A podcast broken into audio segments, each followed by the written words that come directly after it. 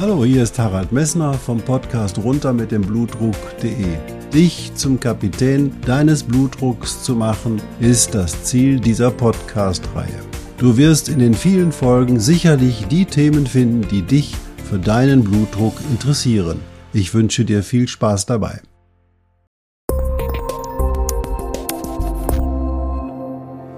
Hallo, hier spricht wieder Harald Messner vom Podcast runter mit dem Blutdruck.de. Ja, heute will ich dir mal was Neues aus der Wissenschaft erzählen. Drei schöne Untersuchungen möchte ich mit dir besprechen, die direkt Auswirkungen auf deinen Blutdruck und vielleicht auch auf dein Herz haben. Ich wünsche dir viel Spaß dabei.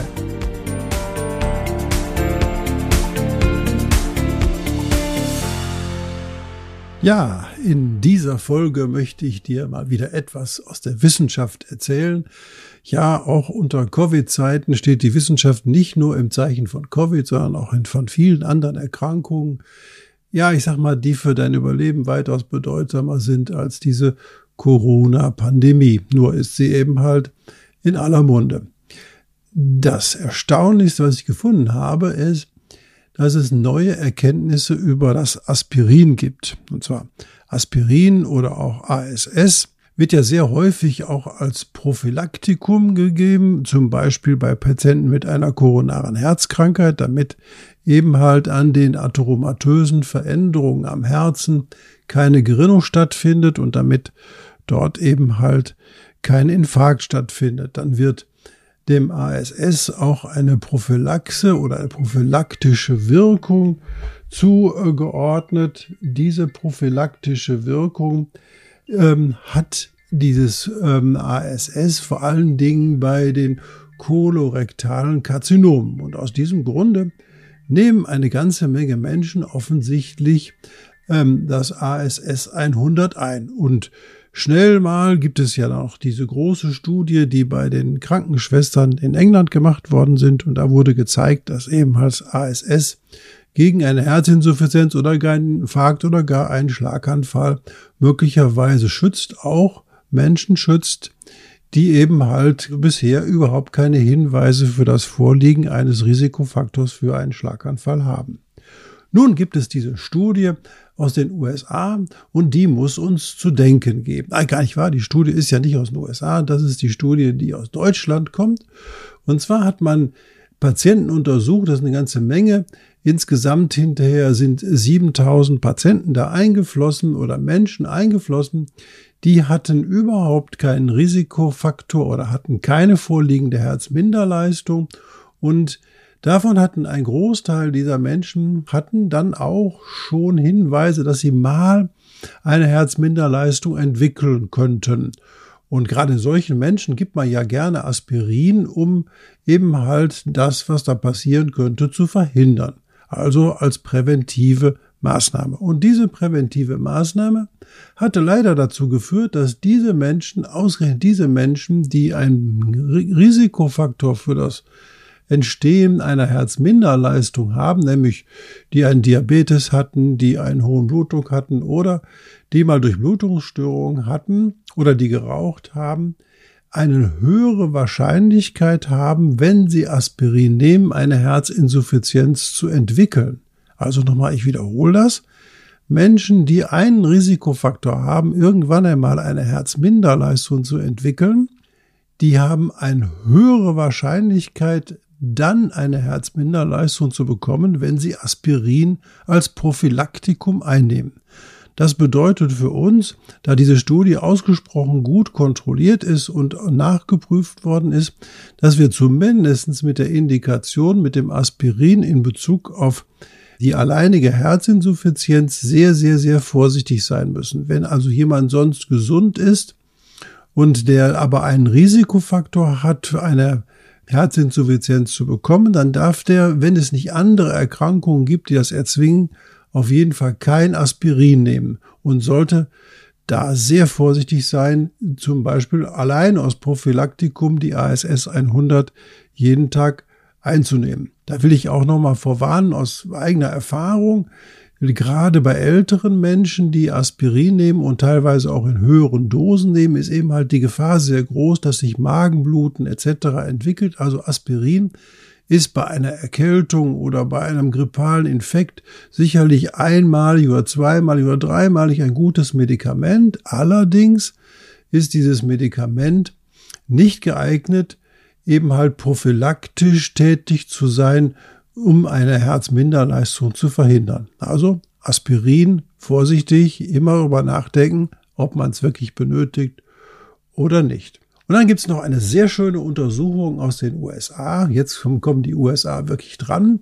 Und zwar ist bei den USA Erwachsene untersucht worden, inwieweit die Blutdruckhöhe sich durch die Höhe der Stresshormone im Körper erklären lässt. Und da hat man herausgefunden, dass der Stresshormonanteil auch den Blutdruck bei den Menschen erhöht. Das heißt, je höher dein Stresshormon ist, desto höher ist auch dein Blutdruck.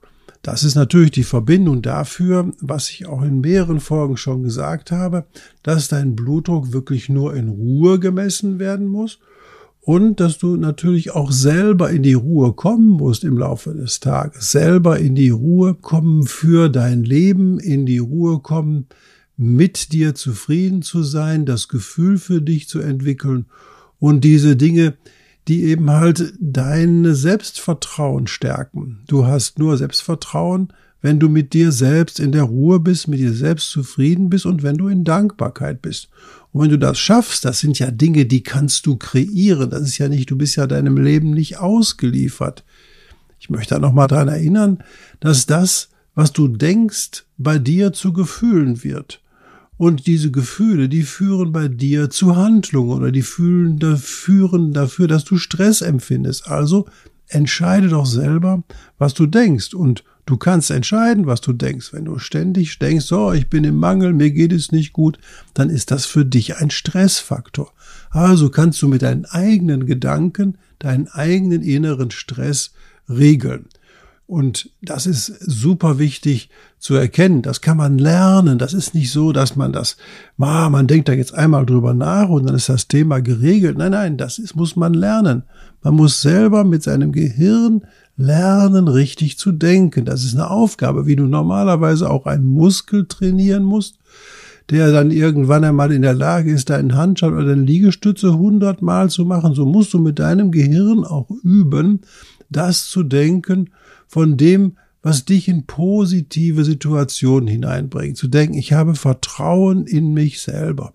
Ich bin gesund. Ich kriege das geregelt. Und das vollständig unabhängig von anderen Menschen. Also, du bist in der Lage, deinen Stress selber zu reduzieren. Du musst es nur machen. Du musst in diese Übungen reingehen. Und wenn du Übungen wissen willst, kontaktiere mich. Ich kann dir da sicherlich einiges zu erzählen. Du weißt den Weg, über den du uns kontaktieren kannst. Du kannst aber auch mal durch die Podcasts hören. Da gibt es eine Reihe Podcasts, die das Thema Ruhe oder Gelassenheit oder Vermeidung von Stress hier in meinen Podcast-Folgen zum Thema haben. Also, ganz klar, du bist der Führer deines Blutdruckes, der Kapitän deines Blutdruckes, wenn es dir gelingt, den inneren Stress selber zu reduzieren und der innere Stress kommt nur aus deinen Gedanken, aus nichts anderem. Und das ist eine ganz entscheidende Wirkung. Deine Gedanken, die fordern deine Gefühle, die übermitteln dir, was du fühlst. Und das, was du fühlst, übermittelt dir den Stress oder die, führt dich zu Handlungen. Und diesen Begriff zu verstehen, dass dein, deine Gedanken dein Leben kreieren, ist der große Schlüssel zu deiner inneren Ruhe. Ja, und dann gibt es noch eine schöne Untersuchung aus dem Jahr und da fragt man sich, hey, wen wundert's? Man hat also festgestellt, dass bei den US-Erwachsenen in den Zeiten der Pandemie ein bedeutsamer Blutdruckanstieg zu verzeichnen war. Natürlich ist die Pandemie für die meisten Menschen Stress, ist doch klar. Sie müssen ihre Lebensumstände verändern, sie fühlen sich bedroht und die Presse hat nichts anderes zu tun gehabt, als die Bedrohung bildlich und durch Sprache und durch Schilderungen in den Menschen hochzuhalten, um sie eben halt in eine Impfungssituation hineinzubringen. Und das führt natürlich zu einem Bedrohungsgefühl und Bedrohungsgefühle führen zu Stress und dieser Stress ist eben halt dazu geeignet, deinen Blutdruck und den Blutdruck der Menschen zu erhöhen. Zusätzlich ist natürlich was anderes eingetreten. Die Leute haben sich an den Lockdown gehalten, sind weniger rausgegangen, sie haben sich weniger bewegt, sie konnten die Fitnessstudios nicht aufsuchen. Und damit erklärt sich eine ganze Menge zusätzlicher Morbidität, die eben halt durch diese Covid-19-Situation entstanden ist.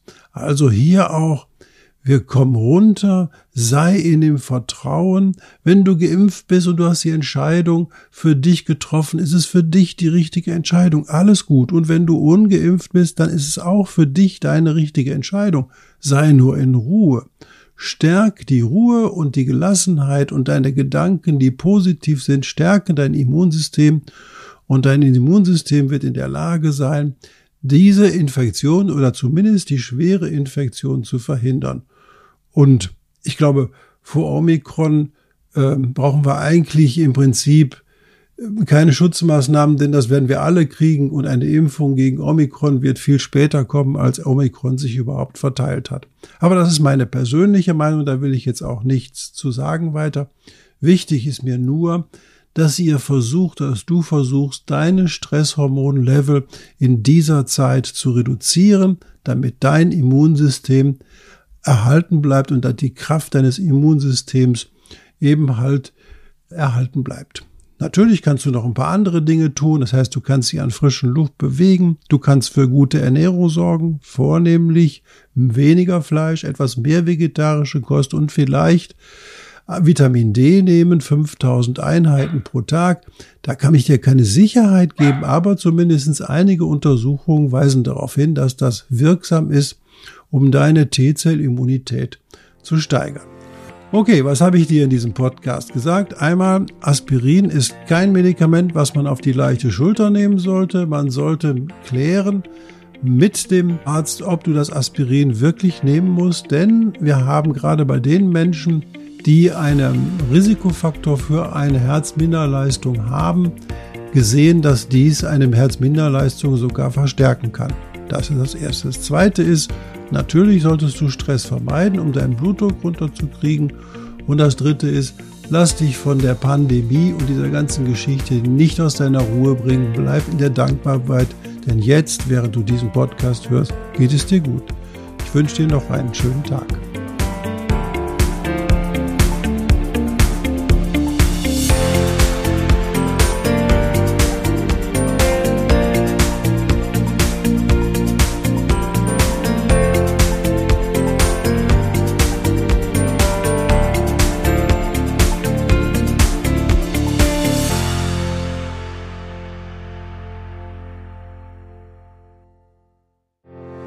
Ich hoffe, diese Podcast-Folge hat dir genauso viel Spaß gemacht wie mir. Du findest noch zahlreiche andere Themen unter dieser Podcast-Reihe, die immer in Zusammenarbeit auch mit meinem Sohn Hendrik Messner mit seiner Firma mess.de entstanden ist. Und dafür möchte ich ihm sehr danken. Bis bald.